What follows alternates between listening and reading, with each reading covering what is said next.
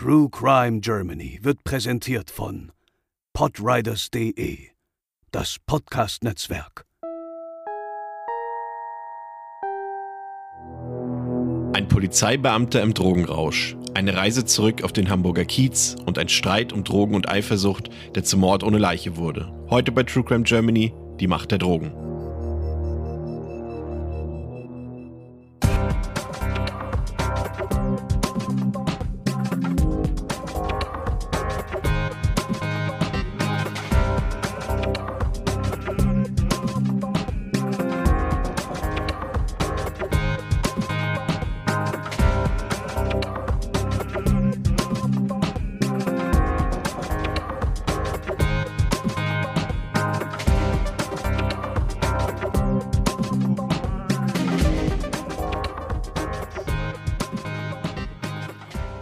Hallo und herzlich willkommen zur 57. Folge von True Crime Germany. Ich bin der Chris und an meiner Seite sind wie gewohnt zum einen Lena. Moin. Und zum anderen André.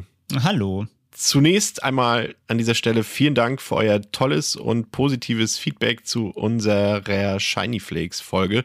Wir freuen uns sehr darüber, dass euch die Episode so gut gefallen hat. Auch heute soll es noch einmal um unser Monatsthema Drogen gehen. Wir haben euch drei weitere Kriminalfälle herausgesucht, die auf irgendeine Art und Weise etwas mit Drogen zu tun haben und vermutlich aber auch unterschiedlicher nicht sein könnten. Und den ersten Fall hat uns Lena mitgebracht und der Fall hat es ja richtig in sich, Lena. Äh, ja, auf jeden Fall. Mein Fall lautet nämlich Kommissar Koks. Und der Saal war an allen drei Verhandlungstagen gut gefüllt. Armin N. trug einen grauen Anzug, eine grau-weiß gestreifte Krawatte und eine schmale schwarze Brille. Den Blick richtete der 53-Jährige standhaft in die Kameras.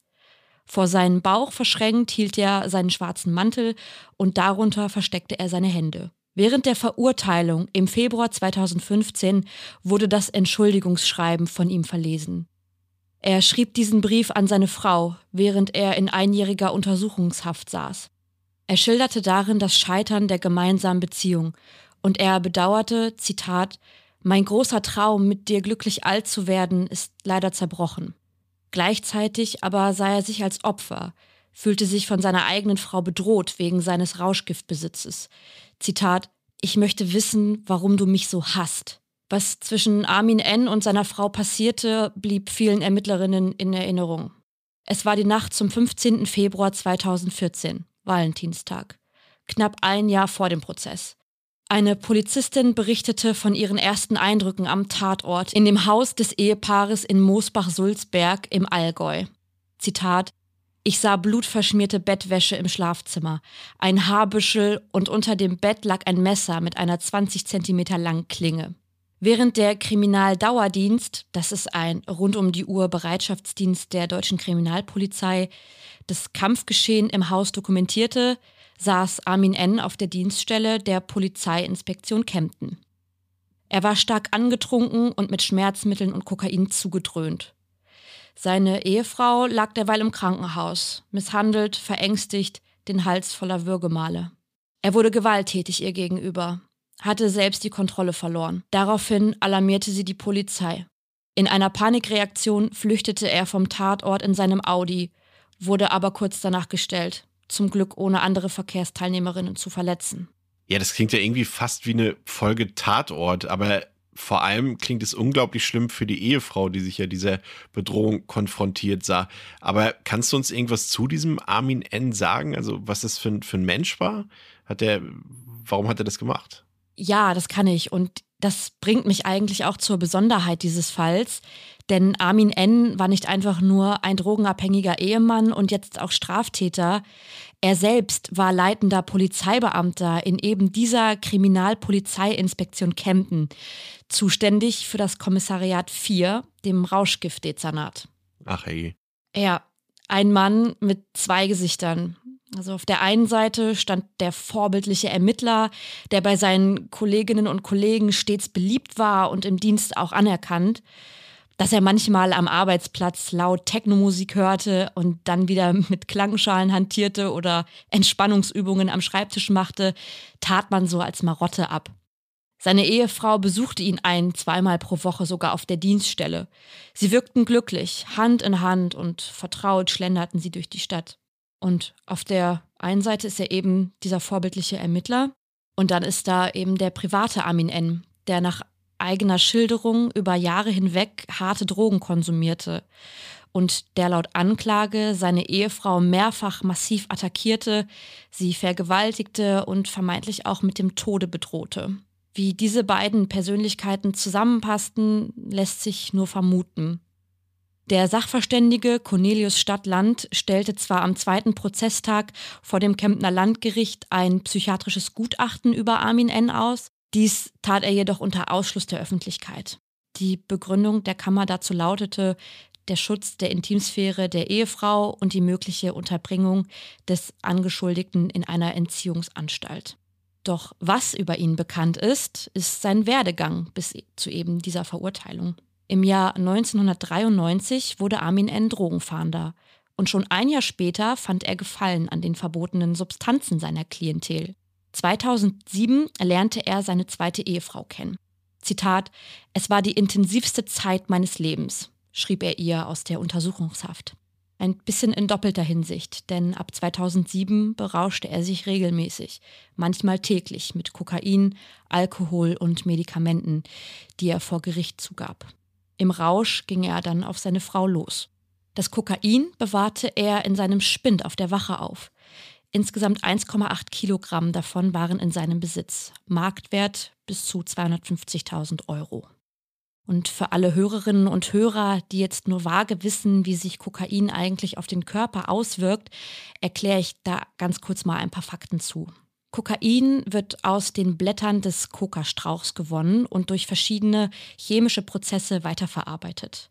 Das Pulver wird dann durch die Nase geschnupft und andere Verarbeitungen wiederum können flüssig intravenös eingeflößt werden.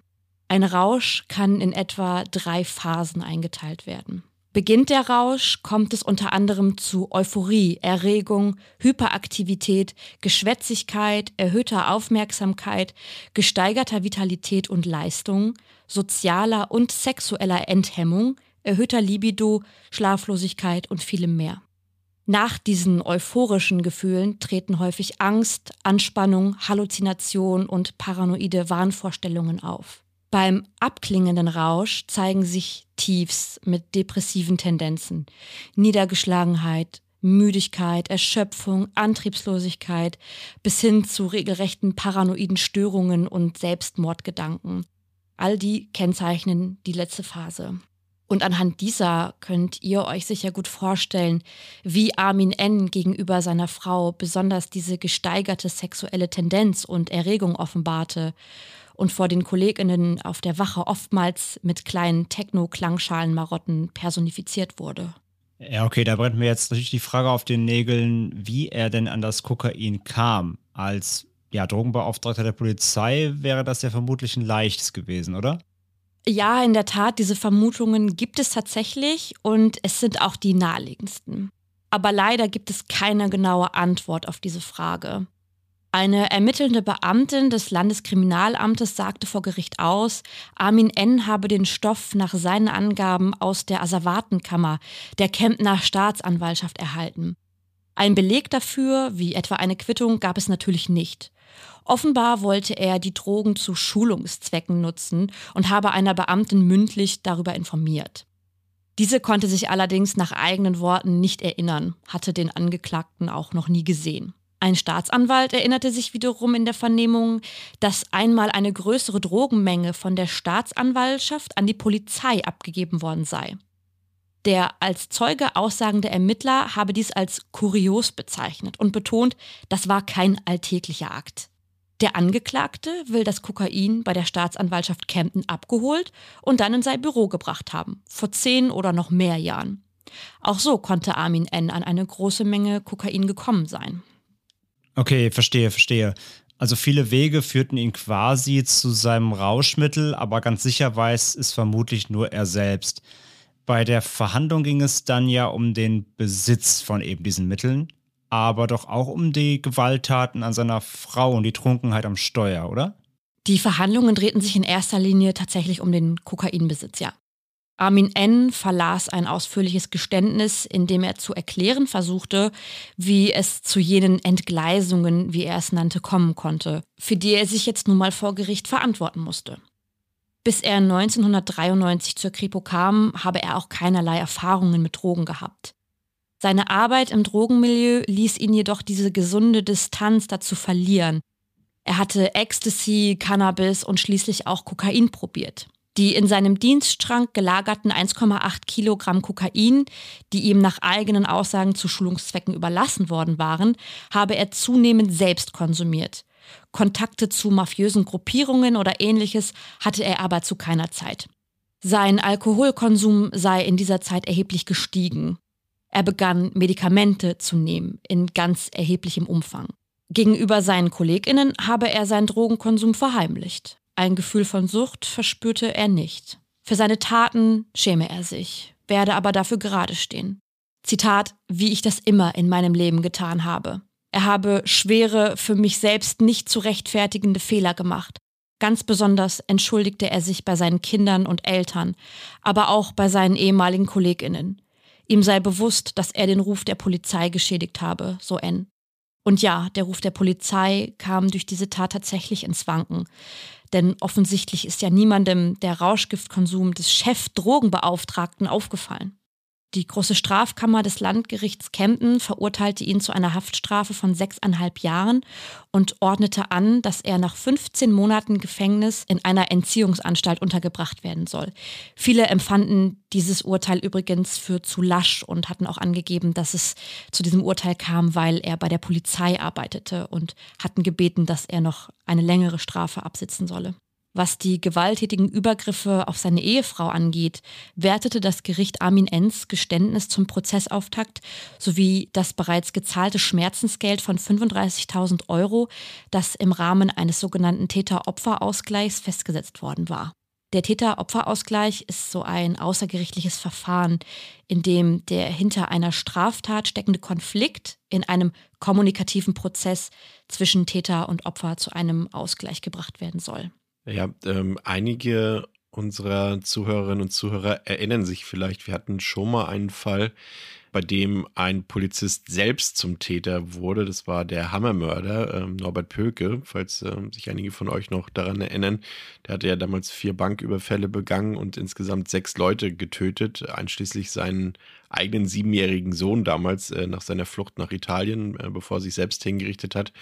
Aber das ist ja schon vielleicht eine Seltenheit, zumindest dass es zu so starken oder beziehungsweise krassen Verbrechen kommt bei Polizisten. Also es gibt natürlich immer mal wieder Geschichten, die man hört und äh, wir haben ja auch generell hier einen sehr äh, doch eher kritischen Umgangston, was die Polizeiarbeit angeht, ähm, weil man ja natürlich Behörden auch grundsätzlich in der Demokratie auch hinterfragen muss, als Exekutive vor allem. Aber dass so, so bahnbrechende und spektakuläre Verbrechen geschehen, so traurig sie auch sind, äh, wie hier in diesem Fall bei dir, Lena, ist ja dann doch eher die Seltenheit, ne? Ja, vor allem, dass er es so nah an diesen Suchtmitteln dran war und es äh, scheinbar gar keine Tests gab der Ermittlerinnen und Beamten, die dort gearbeitet haben. Das hat mich tatsächlich sehr verwundert. André, zu deinem Fall. Du hast uns auch was mitgebracht. Äh, jetzt tatsächlich kein Polizist, sondern jetzt genau die andere Seite des Verbrechensspektrums. Was hast du für uns im Angebot? Ja, genau. Ich bringe heute mit den Schneekönig oder auch Ronald M.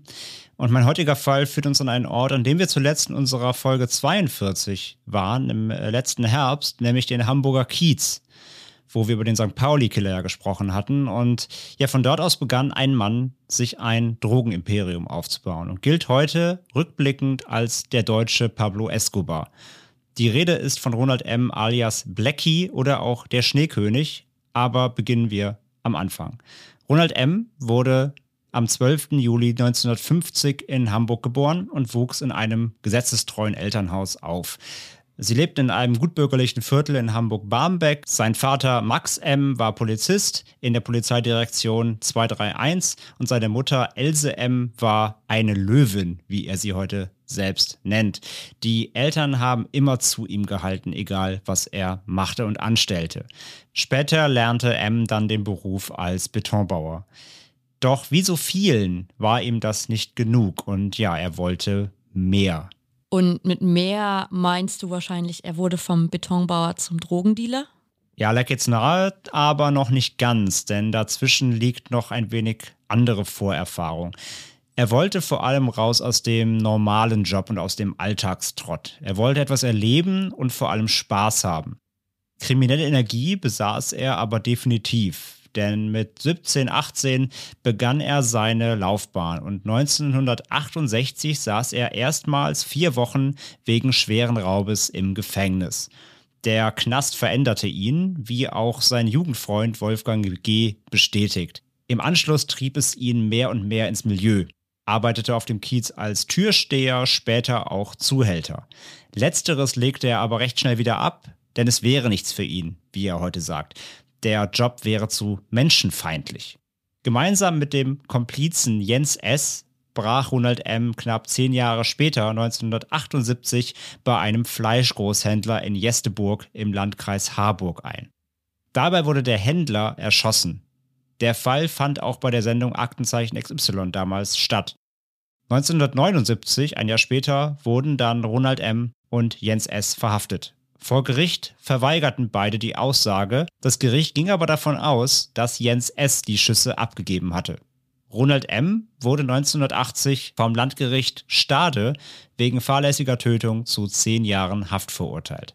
M bezeichnet dies heute als schwarzen Fleck seines Lebenslaufs und er bereut dies laut eigener Aussage auch zutiefst.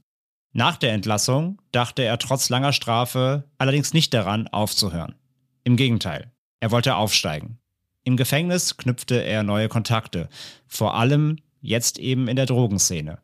Er wollte nicht mehr als Geldeintreiber und Handlanger fungieren, er wollte den Ton angeben. Aber wie wird man denn als ja eigentlich immer noch ziemlich junger Mann, Mitte, Ende 20, zu einem Drogenbaron? Ja, es klingt halt total abstrus, so auch diesen Gedanken zu fassen vielleicht, aber ja, zum einen, wie gesagt, Kontakte. Zum anderen gutes Gespür und, wie er es nennt, Abenteuerlust. Ronald M. war immer bewusst, was er tut, und er war bereit, Risiken einzugehen. Zu Beginn agierte er eher als Wiederverkäufer. Er besorgte sich Drogen, vornehmlich Kokain, und verkaufte sie weiter. Den Blog über Kokain spare ich mir jetzt, denn den hat ja Lena bereits vorgetragen. Also wir kennen die Droge jetzt auch. Und seine besondere Taktik, um die Konkurrenz auszustechen, war seine Preisbildung. Er bezeichnete sich als Discount-Dealer, der Aldi des Kokainhandels, wie er selbst in einem Interview mal sagte. Er kaufte beispielsweise für 35.000 D-Mark ein und verkaufte wieder für 28.000 D-Mark. Wenn die Konkurrenz weg war, zog er die Preise dann wieder an. Das ging auf und hob ihn auf ein immer höheres Podest. Und M fokussierte sich später dann aber vor allem auf den Drogenschmuggel. Er wollte beste Qualität aus dem Ausland einführen. Seinen ersten Deal machte er 1988 in der Karibik. Er und seine damaligen Komplizen schmuggelten zwei Kilo Kokain in einer Socke im Reisekoffer nach Deutschland. Sie hatten durchaus Angst, da sie ja wussten, dass der Zoll das Gepäck im Auge hat. Trotzdem gingen sie das Risiko ein. Am Flughafen vor der Kontrolle mimte Ronald M. den alkoholisierten Mann und zog damit die Aufmerksamkeit des Zolls und des Bundesgrenzschutzes, also der heutigen Bundespolizei, auf sich. Die Beamten zogen ihn raus, doch das Kokain steckte natürlich in den Koffern seiner Kollegen, die dann unbehelligt den Flughafen verlassen konnten, während er sie ablenkte. Dazu passt auch ein Zitat von M gut. Wir hatten so eine Phase gehabt, egal was wir angefasst haben, es hat funktioniert. Ja, und das zeigte sich in Aktionen ja wie eben diesen. Und ja, Blackie, wie er dann inzwischen im Milieu genannt wurde, baute seine Auslandsbeziehungen nach und nach aus. Kolumbien, Niederlande. Er war extrem gut vernetzt und inzwischen auch Teil des kolumbianischen Drogenkartells, also der Mafia. Er war ihr Mann in Europa und besaß später auch kolumbianische Papiere und sogar einen Waffenschein. Anfang der 90er tobte das Partyleben dann im Milieu. Jeder wollte höher, schneller, weiter und dafür brauchte es einen Booster, wie Blackie seinen Stoff dann nannte.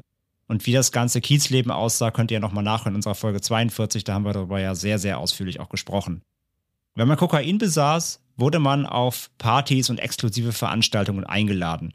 Nicht, weil man halt gemocht wurde, sondern weil man Koks hatte. Vor allem die Schickeria, also das Szenepublikum, brauchte mehr und mehr und es gehörte zum guten Ton und Koks wurde nur durch den 1000-Markschein gezogen. Ein Hunderter war schon nicht mehr auf dem Niveau dieser Szene.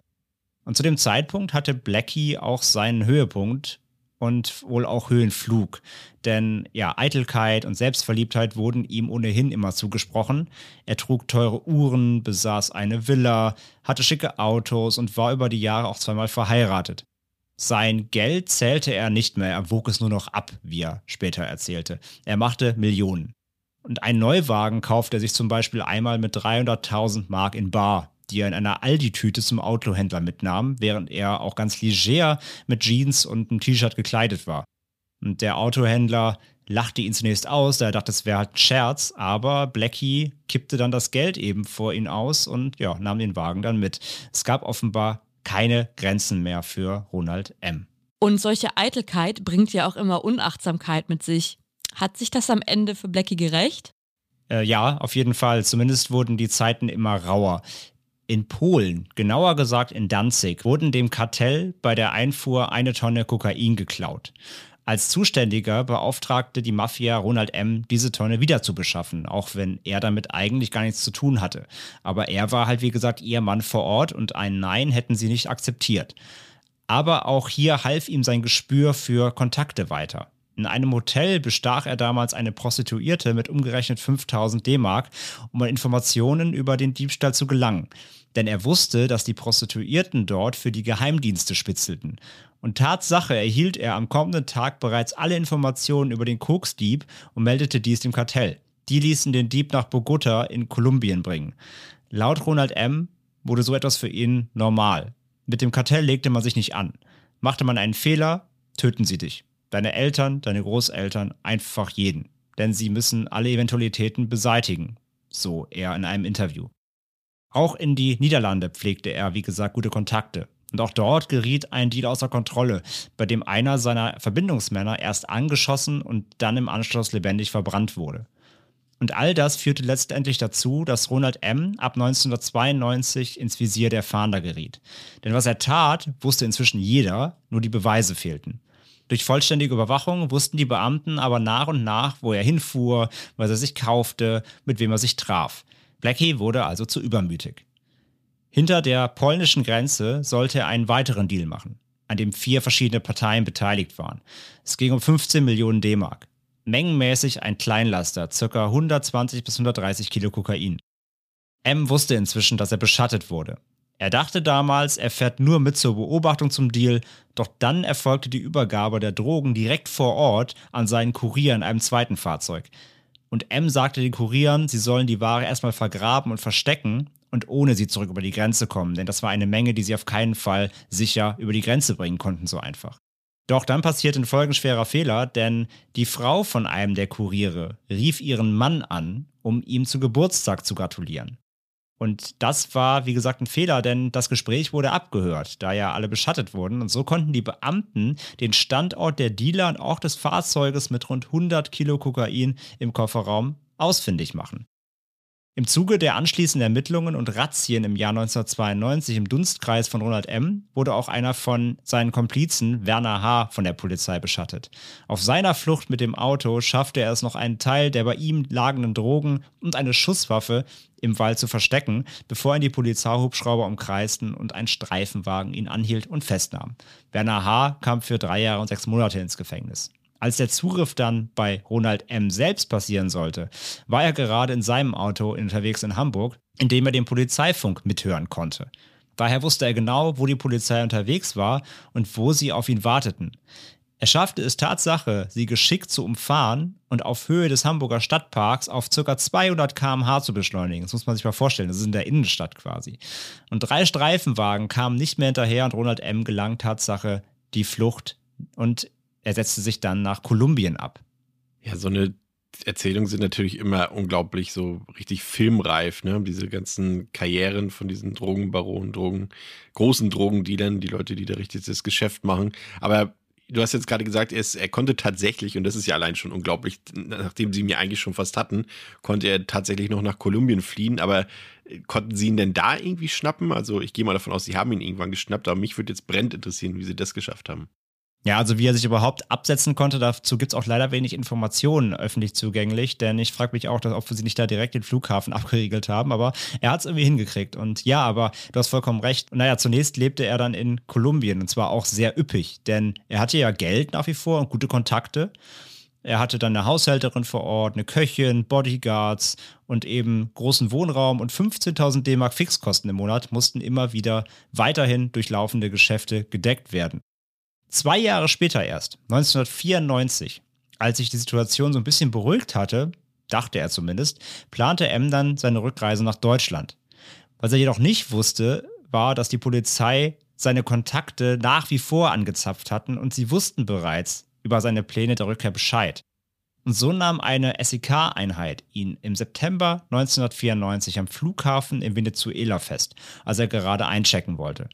Im anschließenden Prozess gegen ihn forderte die Staatsanwaltschaft 14 Jahre Haft. 1996, also wieder zwei Jahre nach seiner Verhaftung, fiel dann auch das Urteil. Zwölf Jahre und sechs Monate wurden es dann. Im Jahr 2003, kleiner Zeitsprung jetzt, wurde M vorzeitig aus der Haft entlassen. Der Gutachter kam damals zum Schluss, dass eine Rückkehr ins Drogengeschäft nicht zu erwarten sei. Im selben Jahr erschien auch seine Biografie Schneekönig, mein Leben als Drogenboss, geschrieben vom Autor Helge Timmerberg und erschienen beim Rowold Verlag. Doch die Einschätzung des Gutachters, ihr könnt es euch wahrscheinlich alle denken, sollten sich nicht bewahrheiten. Ronald M. machte weiter. Zurück in Kolumbien dauerte es keine Woche laut eigener Aussage, ehe er seine alten Kontakte zurückgewonnen hatte, und er pendelte dann die nächste Zeit zwischen Kolumbien und Hamburg hin und her. Seine Aktivitäten blieben natürlich nicht unbeobachtet und so leitete das BKA 2004 bei der Staatsanwaltschaft Hamburg bereits erneut ein Verfahren gegen Ronald M. ein. Blackie wurde erneut beschattet und überwacht. Zwischen Herbst 2004 und November 2005 ließ er Kokain von einem Lieferanten aus Kolumbien in Verstecken auf Schiffen nach Antwerpen und Hamburg schmuggeln. Im Oktober 2005 fingen die Behörden das Containerschiff Royal Clipper ab und fanden ein Versteck mit Kokain. Zudem tätigten sie auch Scheinkäufe. Im November 2005 stürmten die Beamten schließlich die Wohnung von Blackie in Hamburg-Bramfeld, in der er gerade der Küche stand und sich einen Schweinebraten zubereitete, wie er später erzählte. Essen konnte er den aber nicht mehr, denn das SEK-Kommando verhaftete ihn an Ort und Stelle. Das Landgericht Hamburg verurteilte ihn 2007 dann erneut, diesmal zu sieben Jahren und neun Monaten Haft. Zusätzlich musste er die Reststrafe aus der vorangegangenen Verurteilung verbüßen. Während dieser Haftstrafe verstarb auch seine Mutter Else. Auf Freigang der Beerdigung beiwohnen wollte er aber nicht, denn dann hätte er einen Geleitschutz und in Handschellen am Grab stehen müssen. Das hatte er nicht gewollt und blieb der Beerdigung fern. Wahnsinn. Da sollte man ja wirklich meinen, dass man aus sieben Jahren Gefängnis, aus dem man ohnehin schon fünf Jahre früher als angesetzt entlassen wird, zumindest ein bisschen Einsicht mitnimmt. Aber er hat hier ja ohne mit der Wimper zu zucken weitergemacht. Ein echter Berufsverbrecher, muss man wohl sagen. Wie ist denn der aktuelle Stand der Dinge? Ja, so kann man ihn wohl wirklich bezeichnen und so wurde er auch von Behörden immer wieder genannt. Im Jahr 2014 wurde er dann nach Absitzen seiner Strafe in der JVA Glasmoor entlassen. Für ihn stellte sich die Frage, ja, was jetzt? Hartz IV nach Kolumbien auswandern oder ganz was anderes machen. Und er entschied sich für Letzteres. Zum einen plante er gemeinsam mit anderen Ex-Drogendealern in einem Anti-Drogen-Verein in Marburg zu arbeiten, die Jugendliche vor den Gefahren von Drogen waren. Seitenwechsel quasi. Zudem wollte er ein Online-Business aufziehen, da er gehört hatte, dass das gut funktioniert. Dafür absolvierte er bei der Agentur für Arbeit sogar Workshops und Kurse, um sich in IT und Computer weiterzubilden. Ich wollte gerade sagen, dass das gut funktioniert, haben wir in der letzten Episode gehört. Ja, passt ein bisschen zu Shiny Flakes, genau.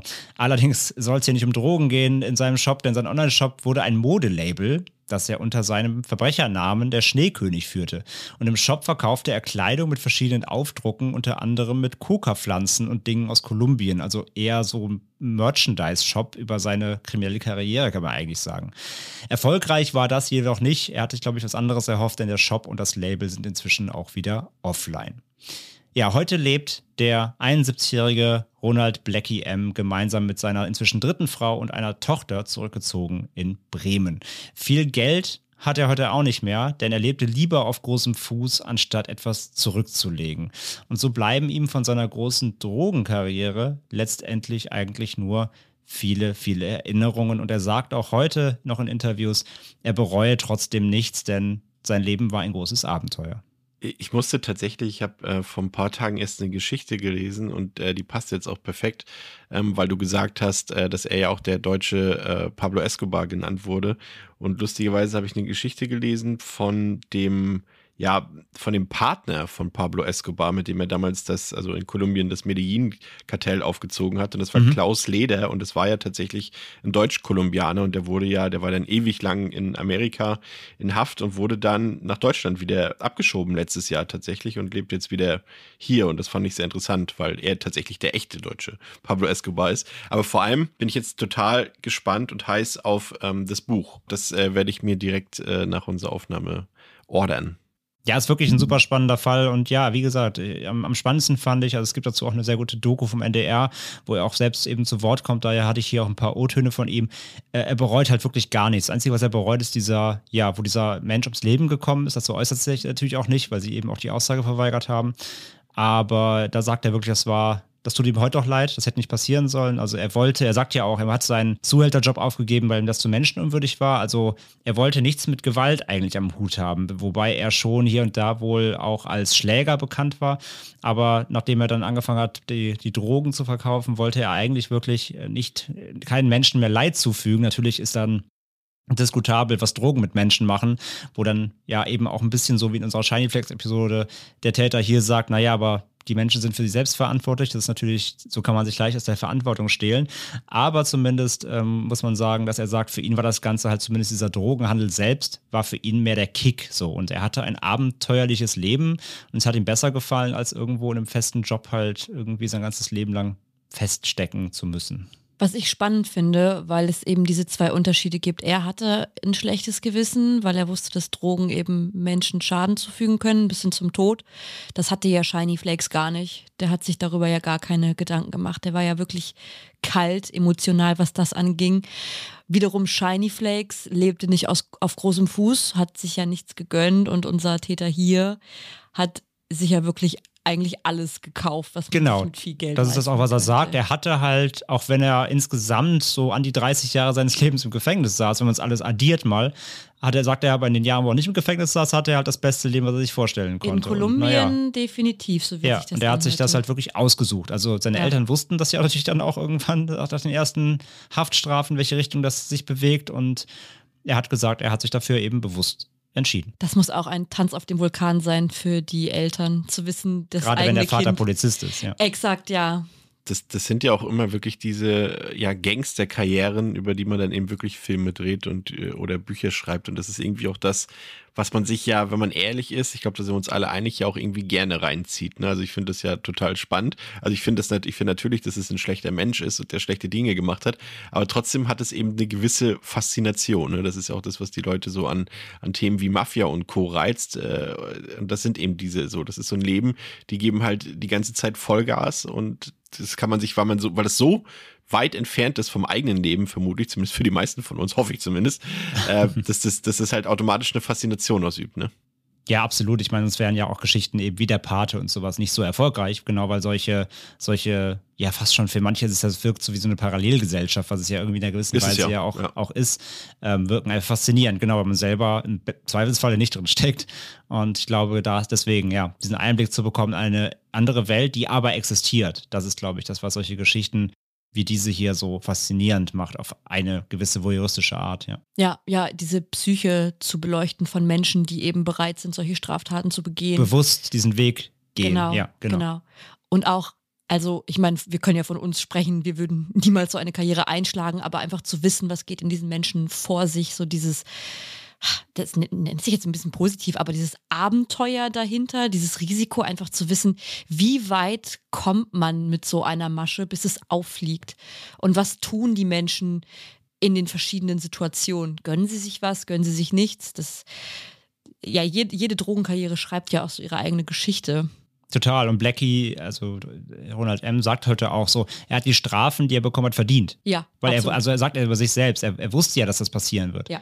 Er wusste halt, ich baue Scheiße, das ist illegal, was ich hier mache, ja. und irgendwann kriegt er dafür die Quittung. Und das war ihm so bewusst und das hat er in Kauf genommen. Ja. Und das überhaupt im Kopf sich festzusetzen, so, das wird passieren, ich komme irgendwann in den Knast und das ist dann okay, das muss man auch erstmal mit sich selbst ausmachen. Ja. Er war so ein Millionär auf Zeit quasi. Ja.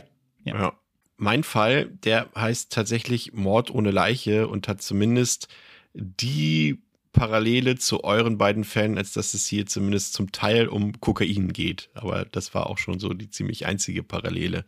Es geht nämlich zunächst einmal um das Opfer, Andreas Sascha G., der wurde seit dem 15. Oktober 2004 vermisst und äh, der stammt aus Frankfurt.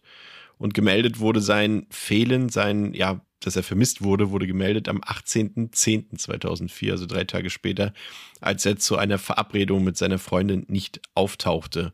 Und Andreas Sascha G. war ein sehr wohlhabender 25-jähriger Mann, der aus einer Textilfabrikantenfamilie aus dem mainfränkischen Miltenberg stammte. Er studierte Betriebswirtschaft und wurde zeitgleich auch auf die Übernahme des Familienunternehmens vorbereitet. Es gab für ein freiwilliges Abtauchen oder Untertauchen gab es tatsächlich keine Gründe. Also sein Studium lief ziemlich erfolgreich. Er hatte genug Geld zur Verfügung und er zog auch gerade erst mit seiner durchaus attraktiven Freundin, sagt man zumindest, in eine neue Eigentumswohnung in einen ja, ziemlich feinen Frankfurter Stadtteil. Aber sechs Wochen später wird ihm klar, dass Andreas tot ist. Getötet, letztendlich im Drogenmilieu.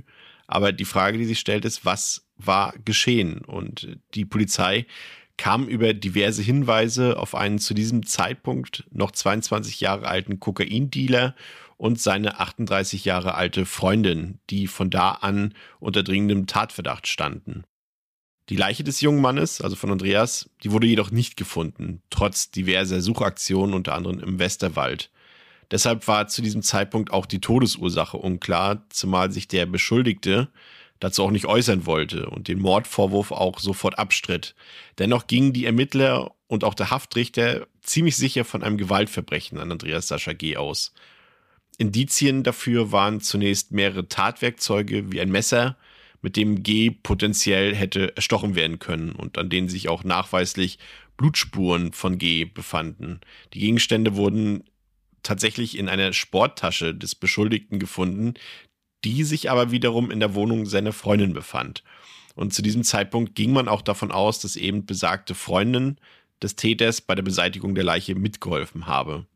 Und dieser Beschuldigte hieß Jens A. und der wurde bereits am 20. Oktober inhaftiert und beschuldigte zunächst andere unbekannte, aber teilweise auch namentlich bekannte Leute des Mordes an Andreas Sascha G. Doch deren Alibis hielten der Überprüfung stand. A selbst wurde eigentlich wegen Verdachts auf Drogenhandel eingebuchtet.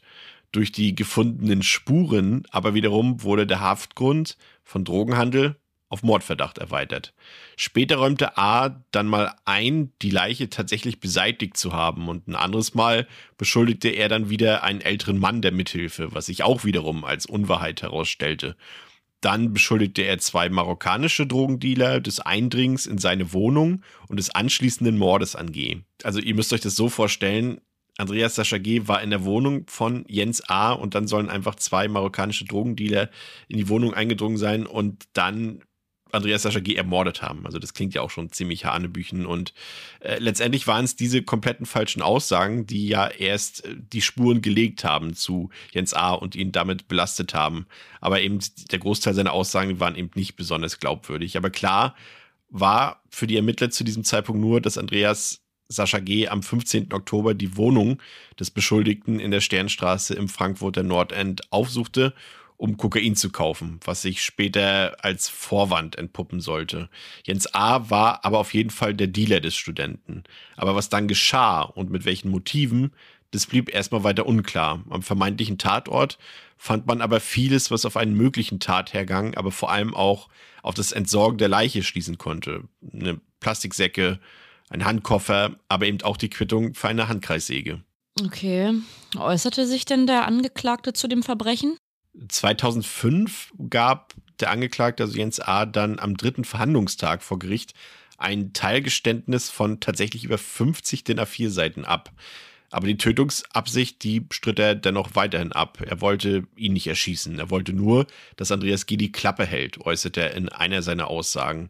Das Versteck der Leiche wollte er jedoch weiterhin nicht verraten. Schriftlich ließ er dann mitteilen, Zitat, Dieser Prozess ist ein Lynchmord gegen meine Person. Ich werde als widerwärtiges Hassobjekt dargestellt. Und weiterhin sagte er, es geht hier um einen Andreas, der 5 Gramm Koks und eine Flasche Wodka konsumierte, aber ohne zu torkeln in die Firma ging. Ja, und der Tötung Gs durch Jens A. ging ein Streit um eine Frau voraus und ihr könnt euch sicher schon vorstellen, um welche Frau es dabei ging, nämlich tatsächlich um die Freundin des Angeklagten Jens A.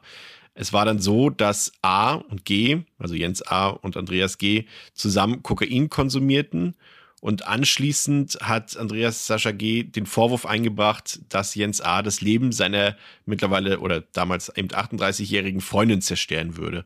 Und außerdem offenbarte er ihnen, dass er selber ein Verhältnis mit dieser Dame hatte. Also er gestand, dass er erst wenige Tage zuvor eben mit A.s Freundin geschlafen hätte, worauf sich A. natürlich betrogen fühlte und er drohte dann sofort mit einer Pistole die, wie er später sagt, die angeblich seiner Freundin gehört hat. Und irgendwann löste sich im Affekt des Streits dann ein Schuss. Und er habe nicht geahnt, dass die Pistole entsichert und geladen gewesen sei. Aber der Schuss, der ging ihm trotzdem los und der ging direkt in den Kopf. Und Andreas Sascha G. war sofort tot. Das ist so ein bisschen das, was Jens A. selbst sagt. Aber diese Aussagen ja, sind eben mit Vorsicht zu genießen, denn auch bei früheren Vernehmungen äußerte Jens A zum Beispiel diese widersprüchlichen Sachverhalte mit dem älteren Mann als Mittäter oder den beiden marokkanischen Dealern als Haupttäter.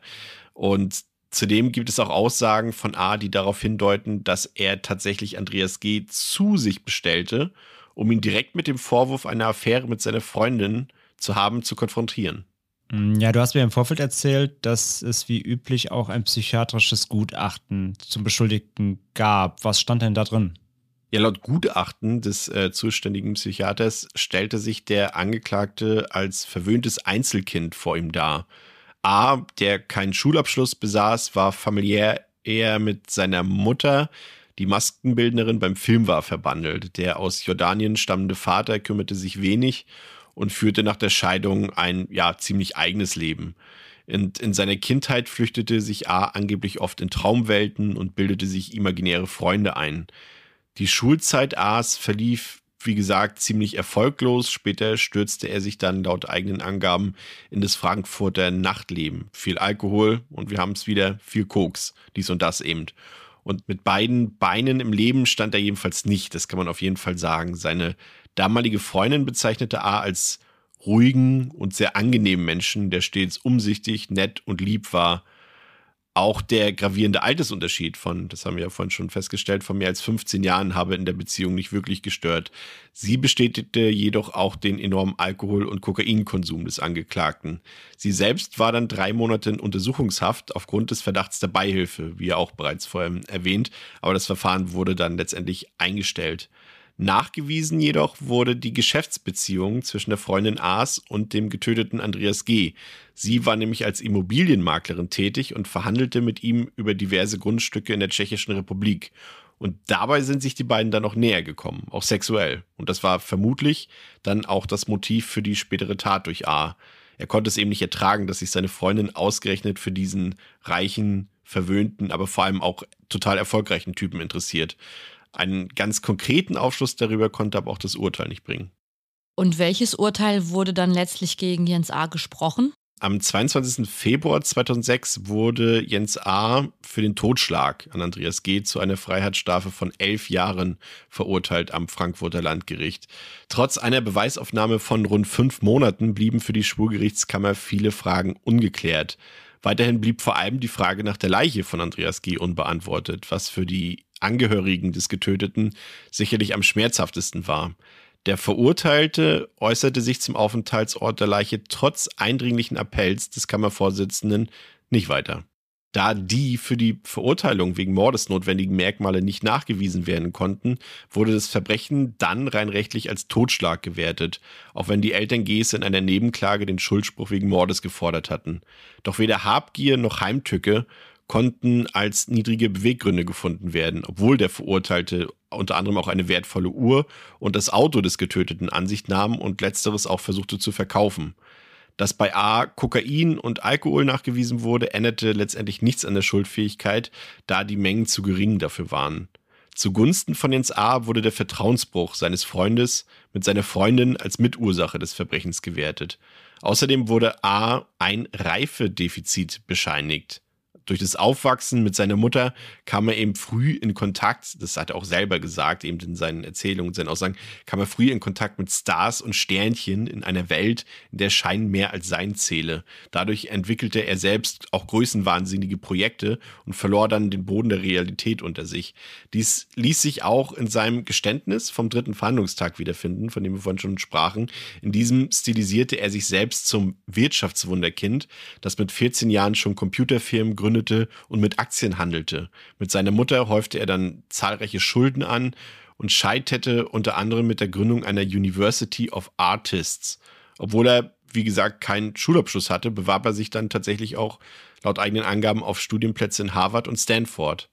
Und angeblich häufte er mit seinen Projekten, die er so ja, in Gang setzte, insgesamt 150.000 Euro Schulden an. Gleichzeitig bezeichnete er sich jedoch als Berufsvisionär. Also das zeigt schon viel über seinen Charakter und über, ja, über seine Art und Weise des Lebens. Und das Verhältnis zu seiner Mutter, das war ihm schon früh sehr symbiotisch. Sie war sein Vorbild. Sie regelte alles für ihn. Von ihr bekam er auch einfach alles. Und gemeinsam hätten die beiden dann auch ganz klar über den Verhältnissen gelebt. Selbst vor Gericht, das muss man sich mal vorstellen, versorgte die anwesende Mutter ihren Sohn dann immer noch wie so ein ja, wie so ein Kleinkind, nur eben mit anderen Dingen, nämlich zwar mit Essen, aber eben auch mit Zigaretten in den Verhandlungspausen. Und auch die Beziehung zu seiner Freundin verlief dann ähnlich. Er stellte sie auf ein ebenso hohes Podest wie seine eigene Mutter. Sie sei die Frau, die er immer wollte, eine echte Diva. Und durch sie hätte er auch mehr Anerkennung bekommen, einen größeren Freundeskreis, zu dem dann auch der getötete Andreas G. gehören sollte. Und immer weiter auf Koks, in Bars und teuren Hotels. Die Frau äußerte sich auch vor Gericht, nachdem sie ja wie bereits schon mal drei Monate in Untersuchungshaft war. Sie wüsste eigentlich wenig über ihren damaligen Lebensgefährten, also über den Angeklagten. Das Verhältnis zu G sei auch nur ein Ausrutscher gewesen. Dass ihr zunächst eine Mittäterschaft zur Last gelegt wurde, war auch damals ein ziemlich gewaltiger Schock für sie. Die Tatwaffe hat zwar ihr gehört, aber diese wäre eigentlich nur zum Schutz und zur Sicherheit in ihrem Besitz gewesen. Ja, mittlerweile ist der Verurteilte tatsächlich auch wieder auf freiem Fuß und ist ein Geschäftsmann im Bereich, er nennt es selber, Designberatung und kaufmännische Assistenz für kleine und mittlere Unternehmen in der Kreativwirtschaft. Aber eine Sache bleibt ja immer noch offen und das ist eben der Standort beziehungsweise der Ort der Leiche von Andreas Sascha G. Denn diese wurde nach wie vor nicht gefunden. Also es ist bis heute ungeklärt, wie die Leiche beseitigt wurde und wohin vor allem. Man hat dann noch das äh, geortete Handy von dem Täter, also von Jens A. gehabt. Das ist quasi die letzte Spur sozusagen, die man hat und äh, die wurde quasi ja gefunden in einem Bereich bei Montabaur in Rheinland-Pfalz, aber weiter ist man dann auch nicht gekommen. Wie gesagt, Jens A. selbst hat sich dazu nicht weiter geäußert und das ist halt insofern interessant, als dass er seine Strafe, die er bekommen hat, hätte deutlich vermindern können, wenn er eben Auskunft gegeben hätte zum Verbleib der Leiche. Aber das hat er nicht gemacht und letztendlich kann man nur darüber spekulieren, welche Gründe es für das Schweigen des Täters gibt. Aber für die hinterbliebene Familie von Andreas fehlt jedenfalls bis heute ein richtiger Ort, um zu trauern. Das stelle ich mir sehr schlimm vor, wenn du keinen Ort hast, an den du zurückkehren kannst. Ja. Und auch kann ich, also kann ich persönlich gar nicht nachvollziehen, warum man nicht einfach sagt, wo die Leiche versteckt ist. Ja, es ist halt, ist halt das, das, das Traurige daran ist einfach, es gibt ja jemanden, der lebt und der den Standort kennt. Und ja. das ist ja noch, noch mal, noch mal schlimmer, als wenn es jetzt eben keinen gibt, der darüber Auskunft geben könnte, aber er schweigt halt einfach dazu, ne? Ich meine, zu wissen, dass dieser Mensch schon aus der Familie gerissen wurde und, und dann nicht mal den, den Mut und die Empathie zu haben, zu sagen, wo er begraben liegt, ja, furchtbar. Ja, ist echt super, super seltsam, auch eben, weil er es ja schon verbüßt hat. Ne? Also es ist ja alles schon passiert. Und dass er selbst danach immer noch das, das Schweigen da nicht bricht, das ist irgendwie nicht, nicht nachvollziehbar. Ja, ist grausam für die, für die Angehörigen.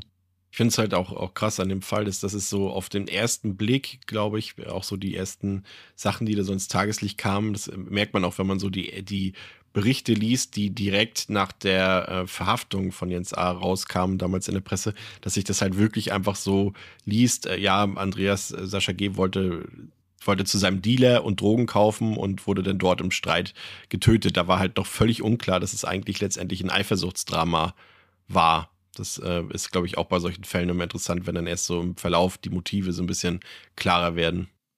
Ja, auf jeden Fall. Das ist einmal, das ist einmal super krass. Und ich fand aber auch diesen ganzen, diese ganze, die Infos, die du am Ende nochmal mitgegeben hast, auch so dieses, dass er so Teil von einer anderen Welt sein wollte. Ne? Dieses äh, so ein bisschen. Er wollte quasi, ja, eigentlich wollte er sowas wie ein, ich habe so das Gefühl gehabt, so ein Blackie sein in der Art. Aber genau, das wollte ich gerade sagen. Da sehe ich ja. halt Parallelen, nämlich bis zu meinem Fall. Er wollte gerne in so eine Parallelwelt, in die er so nicht reingehört und wie sehr man daran scheitern kann, aber man dann zu sehr versucht, unter anderem eben durch Zuhilfenahme auch von Drogen, ähm, da so reinzukommen und sich da anzuschließen, ein Teil davon sein zu wollen, sich anzubiedern das ist ja auch richtig, eigentlich total traurig, ne? dass man, dass man da so auf der anderen Seite so nah daran scheitert, aber behauptet, dass man auch so nicht, nicht, nicht, man ist ja nicht mehr man selbst, wenn man sich ja. so an was anderes anbietet und dass das dann in so, so eskalieren kann oder ja, das ist natürlich echt einfach nur, einfach auch traurig.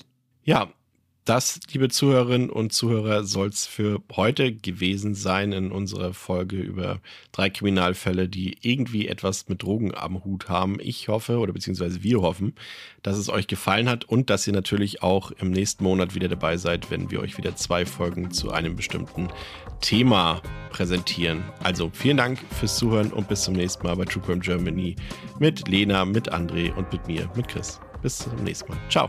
Ciao. Macht's gut. Tschüss. Bye.